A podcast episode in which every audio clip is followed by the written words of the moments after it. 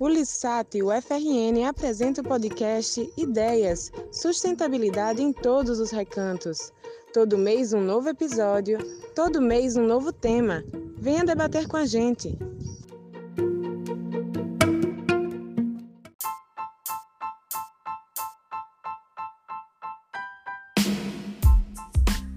Olá pessoal, eu sou Ionara Santos. Eu sou Victor Hugo e hoje, juntamente com a professora Zoraide Pessoa, vamos discutir um pouco sobre a crise hídrica e as mudanças climáticas. Essa é uma realização do LISAT, Laboratório Interdisciplinar Sociedades, Ambientes e Territórios, que é um grupo de pesquisa vinculado ao Programa de Pós-Graduação em Estudos Urbanos e Regionais, junto ao Departamento de Políticas Públicas da Universidade Federal do Rio Grande do Norte. O podcast Ideias é um espaço espaço de aprendizagens e de divulgação científica sobre sustentabilidade, ampliando e dinamizando a interface universidade e sociedade. Antes de darmos início à nossa discussão de hoje, vamos ouvir um pouco de poesia com o trecho da música Refloresta. Na sequência, a professora Zoraide Pessoa, coordenadora do LISAT, segue com a gente na condução do episódio de hoje, que busca responder as perguntas: a conta de luz subiu? O que isso tem a ver com o clima? Fica com a gente!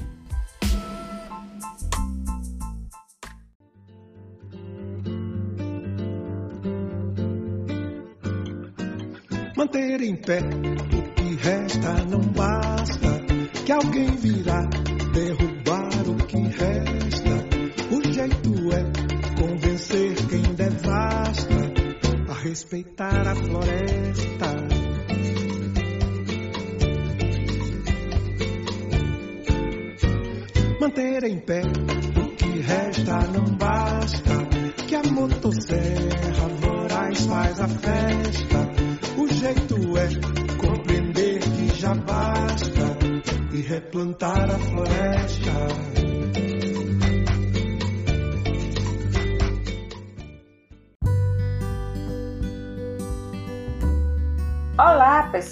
Sou eu, a professora Zoraide Pessoa, de volta aqui com vocês em mais um episódio do podcast Ideias Sustentabilidade em Todos os Recantos. É com essa mensagem forte de Gilberto Gil na música Refloresta que começamos o episódio de hoje.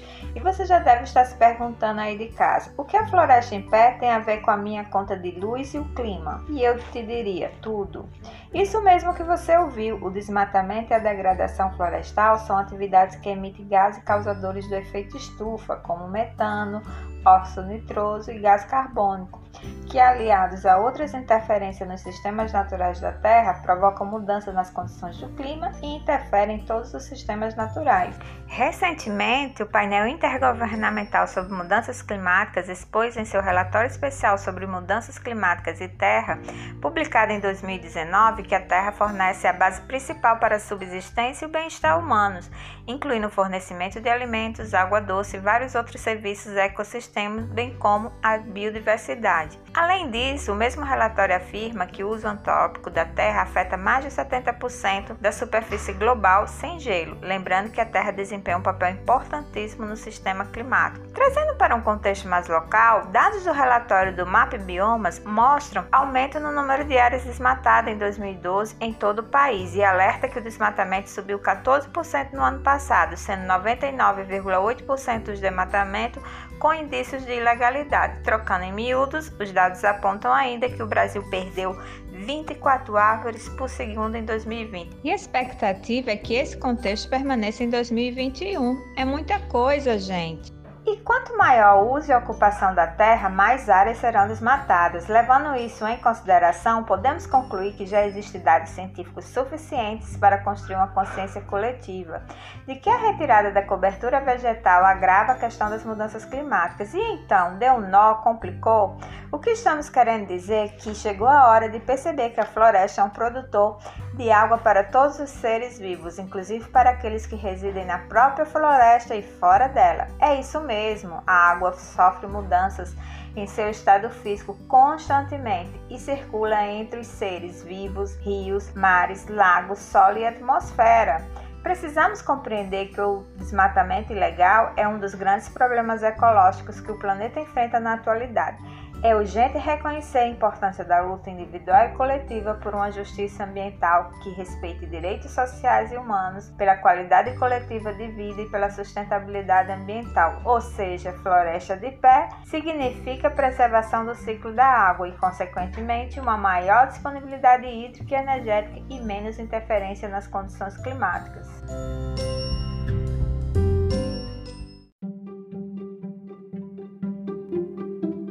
É isso aí, professora. E dentre os diversos problemas ambientais enfrentados na atualidade, escolhemos para hoje um dos temas mais debatidos no mundo quando se fala em justiça socioambiental. E aos ouvintes eu pergunto: qual a relação entre eventos climáticos extremos e crise hídrica?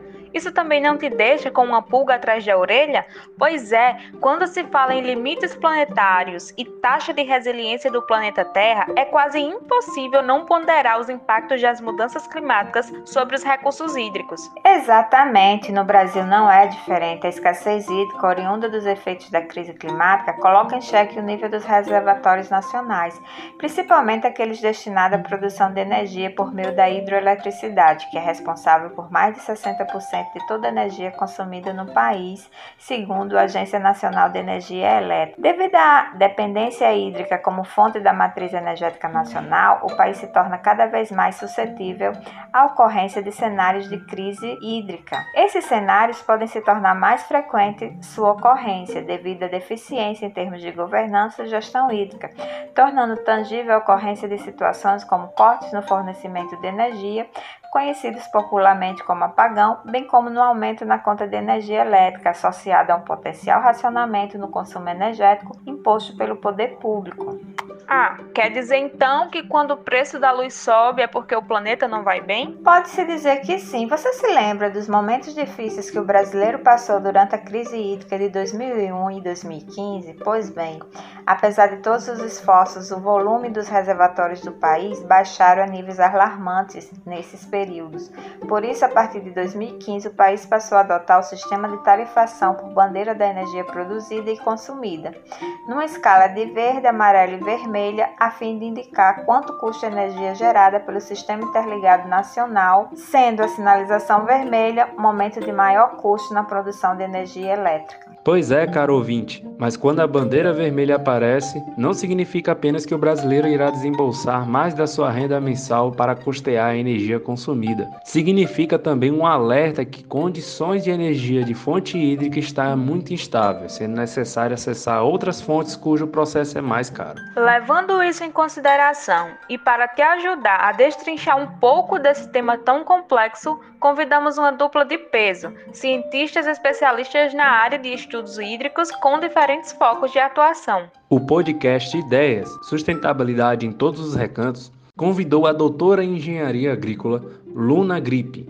pesquisadora em Geociências da Superintendência Regional de Manaus, do Serviço Geológico do Brasil, que é a CPRM, e o professor do Departamento de Ciências Atmosféricas da UFRN e pós-doutor em Ciências Atmosféricas, Jonathan Mota. Há 91 anos não se via tão pouca água nos reservatórios do Brasil, apontou recentemente o Comitê de Monitoramento do Setor Elétrico do Ministério de Minas e Energia brasileiro. Segundo dados do governo federal, de setembro a maio deste ano, a afluência que corresponde à vazão de água que chega às hidrelétricas registrou o pior índice desde 1931. O Sistema Nacional de Meteorologia emitiu em maio um alerta de emergência hídrica para a região hidrográfica da Bacia do Paraná, que corresponde por mais de 50% da capacidade de armazenamento de água para geração hidrelétrica no Sistema Interligado Nacional e abrange os estados de Minas Gerais, Goiás, Mato Grosso do Sul, São Paulo e Paraná. Além disso, para agravar a situação, não há perspectiva de volume significativo de chuvas para a região nos próximos meses. Por outro lado, os eventos climáticos extremos são uma realidade que atinge todo o país, resultado da intensificação dos fenômenos naturais numa escala nunca antes vista.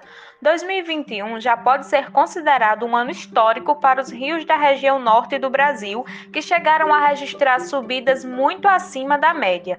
No Amazonas, por exemplo, mais de 455 mil pessoas foram impactadas pela cheia. No Acre, o governo estadual estimou que mais de 130 mil moradores de 22 cidades foram atingidos, segundo informações do Greenpeace Brasil 2021. Na região Nordeste, entre 2013 e 2017, se vivenciou a maior seca hidrológica registrada na região e desde 2018 os regimes de chuva foram irregulares, não permitindo um bom nível de abastecimento dos seus reservatórios hídricos, mantendo impactos nas condições de vida das populações do Nordeste do Brasil, devido à escassez hídrica ainda presente. Diante da constatação que eventos climáticos extremos no país influenciam na escassez hídrica em algumas regiões e levam às cheias em outras, precisamos discutir como os efeitos desta relação refletem na vida da população brasileira brasileira. Pensando nisso, convidamos a pesquisadora Luna Gripe, doutora em engenharia agrícola, que é responsável pelo sistema de alerta hidrológico do Amazonas, onde monitora o comportamento dos principais rios da Amazônia, como Negro, Solimões, Madeiras e o Amazonas. A Luna nos apresentará, com base em sua vivência e pesquisas a respeito da temática, algumas reflexões considerando o contexto da região norte do país, em especial da Amazônia.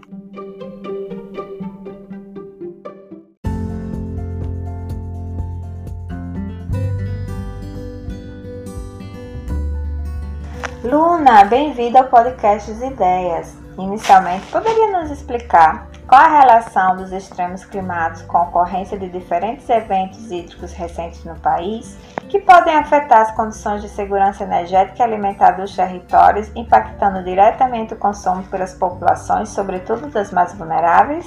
Olá, meu nome é Luna, Luna Grip, sou pesquisadora em Geociências do Serviço Geológico do Brasil e sou a responsável pelo Sistema de Alerta Hidrológico do Amazonas e também pelo Sistema de Alerta Hidrológico do Rio Branco, que fica no estado de Roraima. É um prazer falar com vocês. É, eu sou engenheira ambiental formada pela Universidade Federal de Viçosa e também doutora pela mesma universidade na parte de recursos hídricos e ambientais no Departamento de Engenharia Agrícola. É, sem dúvidas, quando a gente avalia os dados hidrológicos da região amazônica, e aqui vou usar Manaus como exemplo, que é uma série de dados muito interessante que a gente tem desde 1902, é uma das maiores séries de dados hidrológicos do país, agora falando principalmente de nível de rio, a gente observa que cada vez mais os eventos extremos eles estão mais recorrentes, ou seja, eles acontecem mais vezes, né, ao longo de mais anos ao longo da nossa série histórica e também cada vez mais intensos. Se a gente pega então essa série de dados aí de 119 anos e faz uma comparação das maiores cheias de toda essa história, a gente observa que a maioria, grande parte das 10 maiores cheias ocorreu na última década. Então isso traz esse recado, né, de aumento da frequência dessas cheias observadas. Agora, o que isso tem a ver com as ações antrópicas, né? Como é que é a ação do homem através do desmatamento, retirada da cobertura vegetal, impermeabilização do solo, como é que isso afeta a questão das inundações? Primeiro, dando um panorama geral do que a gente normalmente observa no Brasil como um todo, o que acontece é que quando você remove a camada vegetal original daquela região e aí substitui ou por pastagem ou por uma cidade propriamente dita, né, onde o, solo vai estar impermeabilizado com asfalto com alguma outra estrutura de pavimentação, ou com a própria agricultura, se não é uma agricultura muito bem manejada, enfim, qualquer ação atrópica, ela vai atrapalhar o, o perfeito funcionamento do ciclo hidrológico. Por quê? Normalmente a chuva que cai, uma parte infiltra, e aí é uma parte importante quando a gente está falando de uma floresta, uma floresta como a Amazônica, por exemplo, isso traz uma grande parte de infiltração da chuva, e a outra parte escoa. Se você impermeabiliza o solo, essa parte que iria infiltrar, ela deixa de infiltrar e vai escoar toda ao mesmo tempo é, para os cursos d'água. Esse processo de impermeabilização, portanto, ele pode ser responsável tanto por aumentar as vazões máximas em períodos de cheia, ou seja, causando ainda mais impactos quando as grandes cheias vêm, e ao mesmo tempo prejudicando a infiltração e, consequentemente, atrapalhando com que a água chegue aos rios, aos cursos d'água através do processo de infiltração, que vai recarregar os lençóis freáticos e vai realmente reabastecer cursos d'água durante o período de seca. Então, provavelmente a gente também vai aumentar o problema de secas então, da mesma forma que aumenta as cheias, aumenta também as secas. E isso é muito importante, tanto na questão da segurança energética, já que grande parte da nossa matriz energética aqui no Brasil, ela é baseada na água, né? São estações hidroelétricas e afeta sem dúvidas também a questão alimentar, porque muita, hum, muita da nossa agricultura está relacionada à agricultura de irrigação, que vai usar essa água dos cursos d'água para irrigar. Isso um contexto geral do Brasil. Para a Amazônia isso funciona um pouco diferente. Sem dúvida, Luna, a realidade da Amazônia é muito circular e diferente das outras regiões do país. Tudo é mais complexo. Quando a gente fala, por exemplo, para a bacia do Rio Negro, que drena para Manaus, que está sendo muito discutido atualmente pela questão da grande inundação que nós estamos passando agora no ano de 2021, a gente observa que olhando por uma, uma imagem de satélite, uma vista de cima, a gente ainda não tem uma cobertura vegetal efetivamente removida, como acontece para o resto do Brasil. Então, esse impacto de impermeabilização do solo para a bacia, por exemplo, do Rio Negro como um todo, ainda não é impactante, digamos assim. Então a gente tem um problema relacionado indiretamente às ações antrópicas. Isso ainda não é um consenso, mas é, existe toda uma discussão é, de até que ponto as mudanças climáticas, ou seja, o aquecimento global que a gente vem observando ao longo dos últimos anos, está associado ao efeito antrópico, né? Se é culpa do homem, a emissão de CO2, a questão dos gases de efeito estufa, etc. Ainda não é um consenso científico como um todo. Algumas áreas têm conclusões específicas, mas não é generalizado isso. Então, a partir do momento que a gente entende que o aquecimento global ele vem aumentando as temperaturas né, da superfície do planeta, inclusive as temperaturas da superfície do mar, isso aumenta a evapotranspiração dos mares. Essa umidade que está sendo evaporada do mar, então, ela é ainda maior, ou seja, a quantidade de água que chega à Amazônia ela é ainda maior, o que pode provocar também um aumento nas inundações. Então, é um efeito mais indireto, não só causado pela impermeabilização do solo, nesse caso onde a gente ainda tem uma cobertura vegetal significativa, né, muito próximo do que a gente considera como natural ou original, mas esse efeito indireto em termos de climatologia, ele já pode ser observado porque a gente vem realmente observando uma, um aumento nessa frequência das inundações para a região. Essa análise feita para Manaus, onde a bacia do Rio Negro, ela está praticamente, digamos assim, não é significativamente ainda afetada em termos de remoção da cobertura vegetal como um todo, visto de cima, né? Claro que a gente tem vários pontos específicos que são afetados, mas outras bacias da Amazônia também, é, elas já são afetadas a bacia do Xingu, por exemplo, a gente tem já um impacto expressivo aí da remoção de cobertura vegetal, a bacia do Rio Madeira, que são todas elas fazem parte da bacia amazônica que já tem expressivas remoções, né, de cobertura vegetal original. Luna, e como tudo isso atinge as populações que vivem nesta região? As águas têm um aspecto também importante na mobilidade espacial.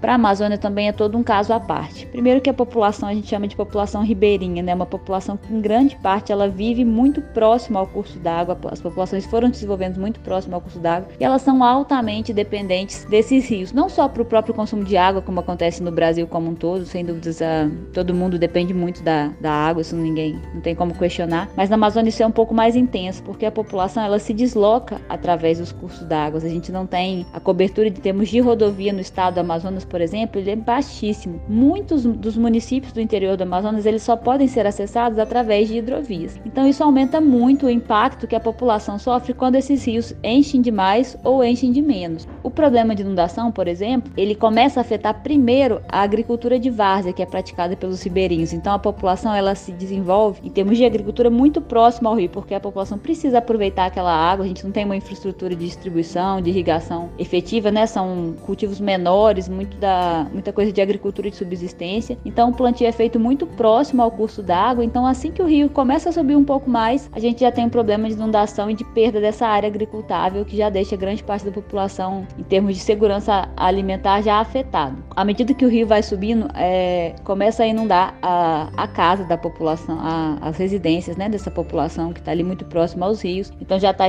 traz todo um transtorno associado a isso. Um outro detalhe importante é que grande parte da população amazonense ela é abastecida através de água subterrânea. A gente não tem uma grande cobertura também de distribuição de água, uma questão de saneamento básico. Então você não, se você usa o poço, por exemplo, de água subterrânea e a inundação chega à sua casa, o poço ele deixa de ser útil porque a água começa a ficar contaminada pela própria água do rio, né? Então você perde também o acesso à água potável. Isso é um perigo em relação à segurança alimentar o fato da água estar tá dentro da casa, né, tá dentro da residência, que fica muito comum nessa época de grandes cheias da Amazônia, é, permite a chegada de animais, animais peçonhentos, né, como cobras, por exemplo. É, tem muito, muita notificação de jacaré sendo observado nas proximidades das residências. Fora o tanto de doenças de veiculação hídrica, porque a gente observa ainda uma outra questão relacionada ao saneamento, porque se a água está inundando a casa, a gente não tem para onde retirar o esgoto, né? Então as fossas que existem, quando existem, elas deixam de ser funcionais e o esgoto se acumula próximo às casas. É um cheiro muito ruim, isso prejudica o comércio, fora na, a questão social e financeira, né? Então, o comércio sendo prejudicado de toda a região central do município afeta principalmente a população mais vulnerável. Então, é uma série de fatores que vão se acumulando, né? Apesar de todo esse impacto citado aí para a questão das inundações, as secas extremas elas também são muito severas para o interior do estado do Amazonas. Isso acontece porque os municípios do interior eles não têm acesso por rodovia. Então, tudo que chega ao município, desde a, o próprio transporte da população em si, a todo material de consumo, é, alimentos, às vezes água potável, dependendo da situação, combustível,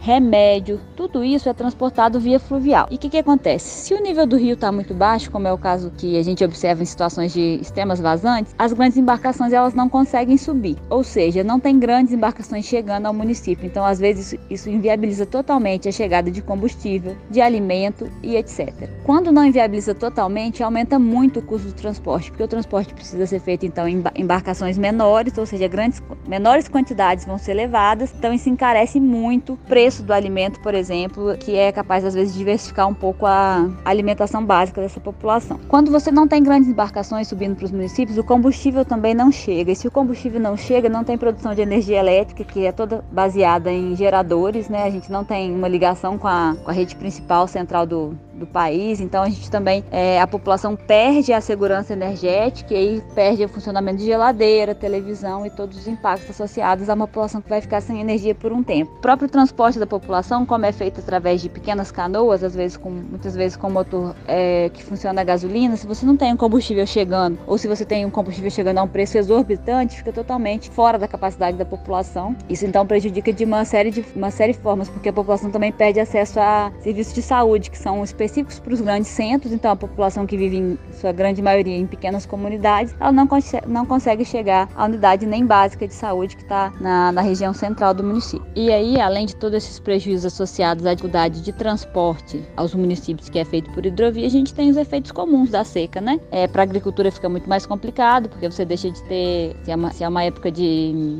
de estiagem, a gente tem menos chuva, então dificulta o plantio. Muitas das populações ali, elas são sobreviventes de agricultura familiar, principalmente a macaxeira, que é a nossa mandioca, né? Então tem toda essa série de impactos negativos associados aos eventos extremos, tanto de cheia quanto de seca.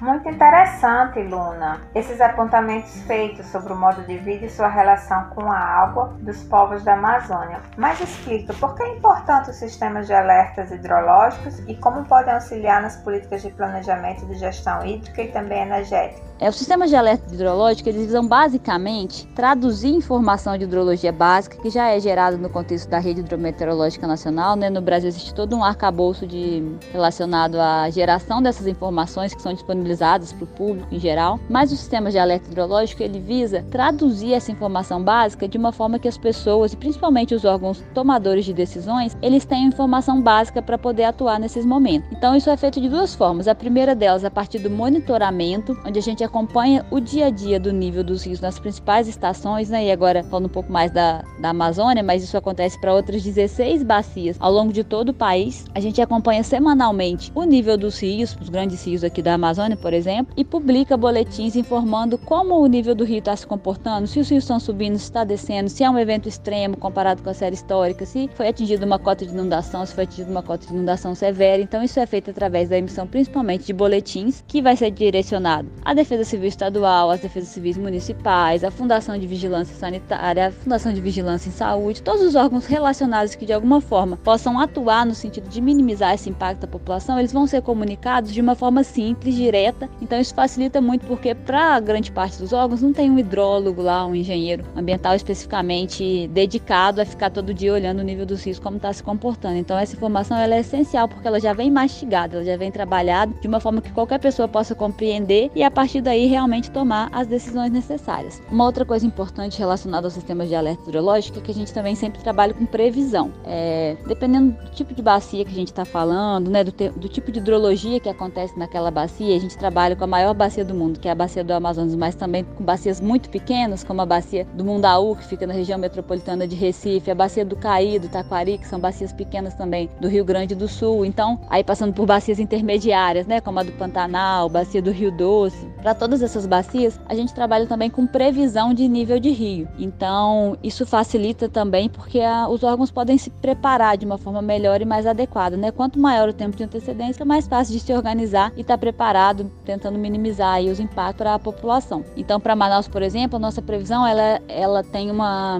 um tempo de antecedência da ordem de 75 dias. A gente começa a fazer a previsão ao final do mês de março, sendo que os eventos de inundação geralmente acontecem entre junho e julho. Então, isso dá um tempo hábil para que realmente os órgãos possam se preparar. A gente sempre trabalha também com a melhoria das previsões, né? Feita essa pre primeira previsão ao final do mês de março, depois uma ao final do mês de abril e aí uma outra ao final do mês de maio, que vem melhorando a capacidade nossa de predição. E mas de qualquer forma a gente sempre tem esse tempo de antecedência para que a, os órgãos responsáveis possam se preparar e de alguma forma tentar minimizar, né, os impactos associados a essa população tão vulnerável, como eu já citei, né, com tantos impactos negativos aí, principalmente associados a esses eventos extremos que estão cada vez mais recorrentes. E aí, frente a esses eventos extremos, né, que estão cada vez mais recorrentes, cada vez de maior magnitude, já que a gente não consegue evitar a ocorrência desses eventos extremos, o que a gente tem feito é se dedicar para cada vez fazer melhor a, a nossa parte, digamos assim, né? Enquanto sistema de alerta hidrológico, o objetivo é gerar informação e também disseminar, então a gente tem se dedicado muito a principalmente melhorar a qualidade da informação que está gerada, sempre absorvendo novas tecnologias, temos trabalhado com dados de satélite, com o que a gente tem de mais avançado em termos de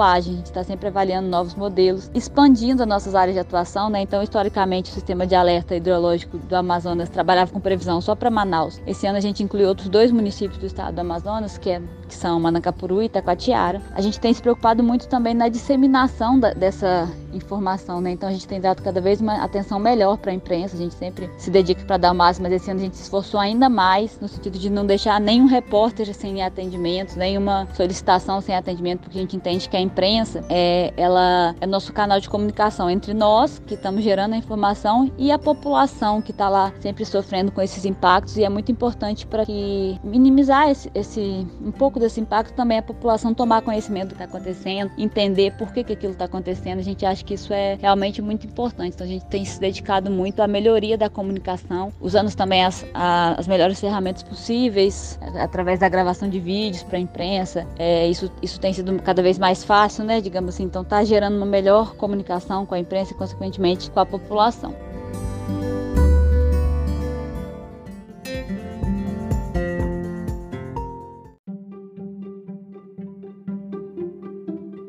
Nós do podcast Ideias Sustentabilidade em Todos os Recantos gostaríamos de agradecer imensamente a participação da pesquisadora doutora Luna Gripe no episódio de hoje. E então, galera, as palavras da Luna acenderam uma luz aí também? Depois dessa análise socioeconômica e ambiental, você concorda que podemos concluir que a forte dependência da água para gerar a eletricidade, que é uma característica do sistema energético brasileiro atual, pode variar de acordo com a regularidade das chuvas e que esse processo é ocasionado de alguma forma pelas mudanças climáticas que ocorrem no mundo?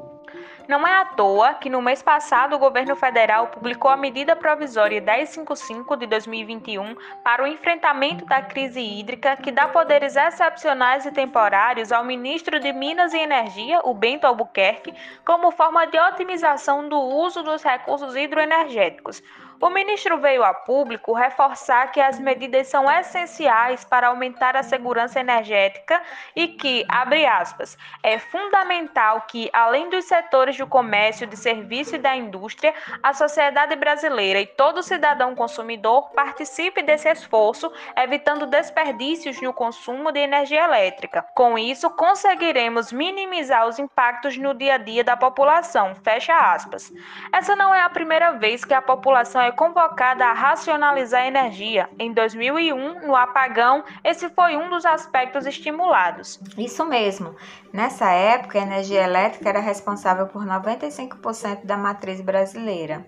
Atualmente, ela corresponde a 63,5%. As energias renováveis, como eólica e solar, vêm crescendo sua participação na matriz energética nacional, mas representam pouco mais de 12% as duas conjuntamente.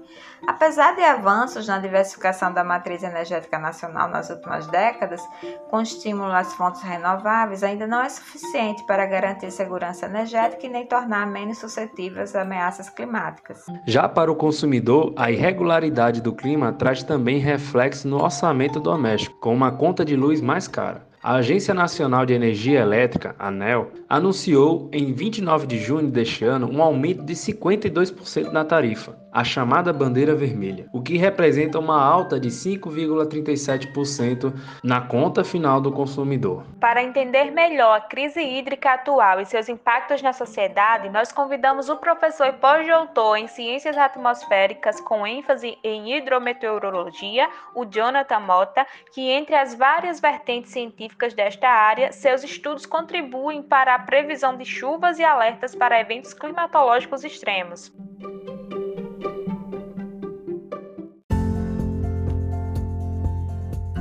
Tudo bem, Jonathan? Que bom estar conosco no podcast Ideias para dialogarmos um pouco sobre como a irregularidade das chuvas e a maior frequência de eventos extremos climáticos podem comprometer as condições de segurança energética e alimentar brasileira para as próximas décadas. Então, é um prazer participar desse podcast, tá? Obrigada, Zoraide, pelo convite. Acho bem, muito oportuno é, contribuir com essa, com essa questão sobre a insegurança, a segurança energética e alimentar no Brasil. Tá? Eu sou Jonathan Mota, é, sou professor do Departamento de Ciências Atmosféricas e Climáticas da Universidade Federal do Rio Grande do Norte. Eu sou físico e formado na área de hidrologia, onde eu venho desenvolvendo pesquisas em temas que envolvem essa área. Então, respondendo um pouco a tua, a tua questão, né, como a irregularidade das chuvas e a maior frequência de eventos extremos climáticos podem comprometer as condições de segurança energética e alimentar brasileira para as próximas décadas, o que, que eu posso falar, né? Bem, o que eu posso dizer é o seguinte, que a segurança alimentar ela é entendida bem aqui pelas condições hidroclimáticas favoráveis para o cultivo de alguma cultura, certo? E a segurança energética ela pode ser considerada como energia hidráulica, já que aqui no país a dominância é desse tipo de energia, tá? Que ela precisa de um fluxo de água, né? Um padrão de um fluxo de água superficial que seria a vazão dos rios, para que seja gerada energia, tanto pelo acúmulo de água nos reservatórios, como para aquelas usinas que são fio d'água, que precisam do volume, um volume, um volume padrão digamos assim, dos rios. Tá? Dito isso, é, a gente está falando de quê? Né? De extremos hidrológicos, seja para eventos associados às enchentes ou para secas hidrológicas. Certo? Se tratando das enchentes, o maior prejuízo para a segurança alimentar está associado com a perda de solo. É, eu me refiro aqui à erosão do solo, que ela ocorre naturalmente com a chuva, mas é intensificado proporcionalmente à intensidade da chuva. Pensando no fator energético, a energia produzida a partir de reservatórios, geralmente aqueles que armazenam água para gerar energia através da conversão de energia potencial pela queda da água, são vulneráveis tá, a impactos que estão associados ao assoreamento dos reservatórios, ou seja, a erosão do solo, né, que ocorre geralmente a montante desses reservatórios. Então, a preservação dos ecossistemas naturais em topos de encosta ou ao longo dos rios, matas ciliares são, são vitais para evitar esse tipo de, de situação, que ele pode ser agravado com um aumento de eventos de chuva intensa, né, que as projeções para as próximas décadas para o sul e sudeste brasileiro apontam nessa direção. Isso vai com certeza agravar a erosão do solo e vai comprometer a segurança energética e alimentar, visto que o solo é essencial para a agricultura e o solo ele pode causar prejuízo, seja por assoreamento ou mesmo por comprometer é, o funcionamento uh, de equipamentos de usinas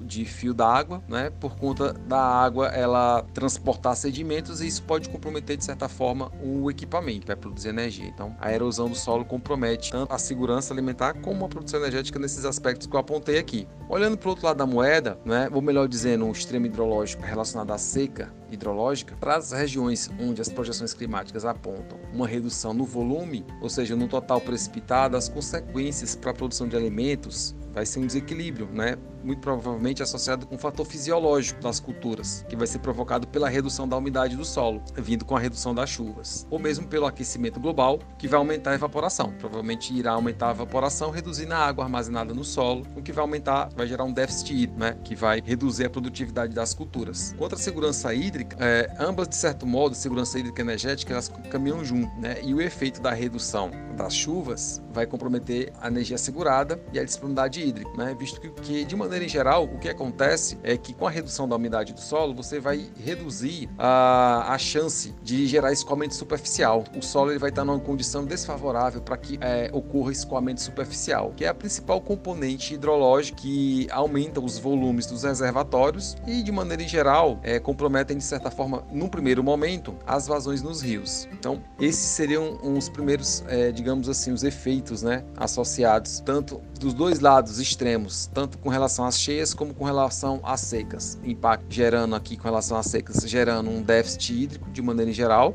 vai impactar na produtividade das culturas e na redução do escoamento superficial, no primeiro momento com a queda da umidade do solo. Vai diminuir as condições favoráveis para que o escoamento superficial ocorra. Isso vai impactar diretamente no volume dos reservatórios armazenados. Muito interessante tudo que destacou, Jonathan. Mas fala pra gente de que forma os estudos de previsão de chuvas podem contribuir para o melhor planejamento energético e alimentar no país. Bem, os estudos de previsão, eles, eu entendo que eles podem ajudar né, no planejamento quando eles estão alinhados, né, na minha opinião, olhando para minha área, quando eles estão alinhados com o capital ambiental que a gente tem, que a humanidade dispõe, que são os, os serviços ecossistêmicos que são providos pelos ecossistemas naturais. Então, eu acho que se, é, deix, é, deixar de planejar né, a convivência com a seca de uma forma reativa, que é o que ocorre geralmente, e passar para uma forma proativa, com abordagem baseada no risco, eu acho que esse é o caminho. É isso que a previsão pode contribuir. Como é que isso pode ser atingido? É a partir de estudos teóricos, teóricos de modelagem e experimentais, medida de campo nos ecossistemas, medindo o fluxo de água e energia nesses sistemas. Isso, de alguma forma, a gente consegue, quando com esses estudos, a gente consegue quantificar os serviços ecossistêmicos, tanto de forma a partir de modelagem, como medidas em que é, a gente consegue reconhecer é, o valor em que os ecossistemas eles têm né? A gente geralmente é, a gente sabe que a água é importante, mas de maneira geral, a, o, tanto as pessoas, né, os, a sociedade como os governos, de maneira geral não valorizam, porque se você perceber, é, muitas vezes as pessoas poluem os córregos, né? empresas também fazem isso e o governo às vezes, muitas vezes não, não implementa ações para combater esse tipo de coisa. Então, estudos que quantificam os serviços ambientais, né? entendendo como é que a natureza proporciona esses serviços para a gente, é um caminho. Né? Porque à medida que a gente faz isso, a gente também é, coloca a natureza né, como uma solução, uma solução baseada na, na, na natureza. E isso alavanca também o desenvolvimento dos modelos, com, ah, com aperfeiçoamento dos processos que ocorrem na superfície. O modelo hidrológico, basicamente, ele representa o que são os modelos que a gente utiliza nesse tipo de abordagem, é um modelo que ele representa o ciclo hidrológico na superfície e a interação da biosfera com a atmosfera. Esses modelos eles precisam, né, eles são de certa forma acoplados aos modelos climáticos que, faz, que fazem previsões sazonais de clima, chuva e temperatura, por exemplo, e também daqueles modelos do sistema terrestre que fazem as projeções de clima futuro. Né? Isso você, com isso, com esse tipo de ação, você consegue aperfeiçoar a representação, a simulação do ciclo hidrológico na superfície que tem esse alinhamento com a atmosfera, né? É associado com os extremos hidrológicos. Então, isso aí acaba fazendo o quê? Você acaba melhorando a destreza desses modelos e aí você reduz né, a incerteza nessas provisões, fazendo com que os tomadores de decisão tenham um pouco mais de confiança e utilizem elas mais nos planejamentos. E por fim, o que eu posso também apontar é, são estudos que de alguma forma incorporem também uma certa dose de um, digamos assim, de um realismo. Como é que esse, com, olhando para o lado de reservatórios, por exemplo, como é que os reservatórios eles são operados hoje? São regras muito restritivas que diminuem muito o, digamos, o acesso da água, ao uso da água, eu acho que isso precisa ser estudado, porque é, alguns estudos já apontam que regras muito restritivas ao uso da água, né, em simulações de sistemas hídricos com mais de 50 reservatórios, eles apontam que regras muito restritivas você acaba perdendo muito por, por evaporação e investimento, que é o sangramento dos reservatórios, tá? E aí você acaba reduzindo o uso da água. Então entender e simular esses efeitos são chave para a gestão de risco e vai reduzir, vai reduzir de certa forma a insegurança que a gente tem, né, alimentar e energética. Então acho que são esses pontos que eu posso contribuir aqui para o podcast. Te agradeço mais uma vez e um abraço, espero te rever logo. Muito importante, Jonathan, esses aspectos que ressaltam como os estudos de previsão de chuvas podem contribuir para um melhor planejamento energético e alimentar no país. Temos muito que avançar nesse sentido e inserir esse conhecimento nos mecanismos de gestão dos recursos hídricos e no direcionamento de políticas, mas esse é o tema de um outro podcast. Obrigada por estar no podcast Ideias, a sustentabilidade em todos os recantos. Até breve.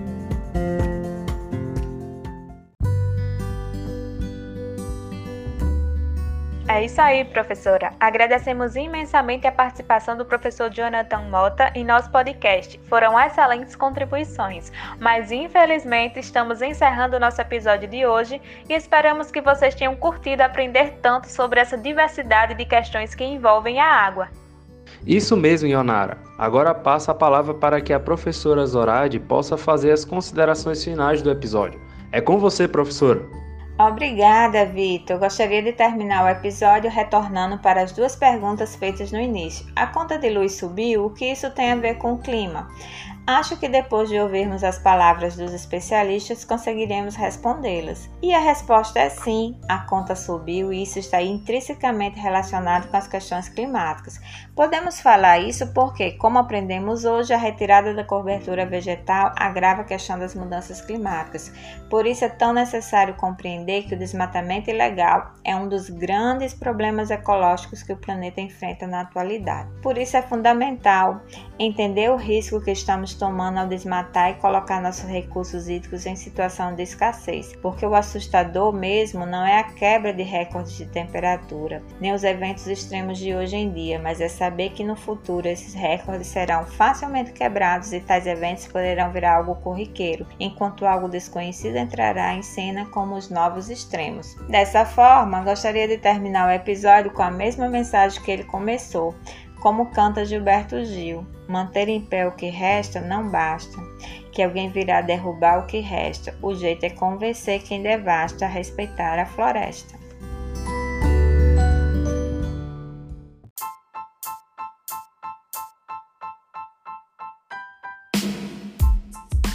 É nesse clima reflexivo que agradecemos a você, ouvinte, pela sua participação em nosso podcast Ideias. E mais uma vez agradecemos à professora Zoraide e aos nossos convidados que compartilharam um pouco do seu conhecimento sobre o tema. Chegamos ao fim deste episódio do podcast Ideias, mas fiquem ligados também nos próximos episódios que serão lançados mensalmente. Ah, e não esquece de seguir e acompanhar as nossas redes sociais, Instagram e Facebook. É só buscar lisat.com UFRN. É isso aí, pessoal. Contamos com vocês e até a próxima.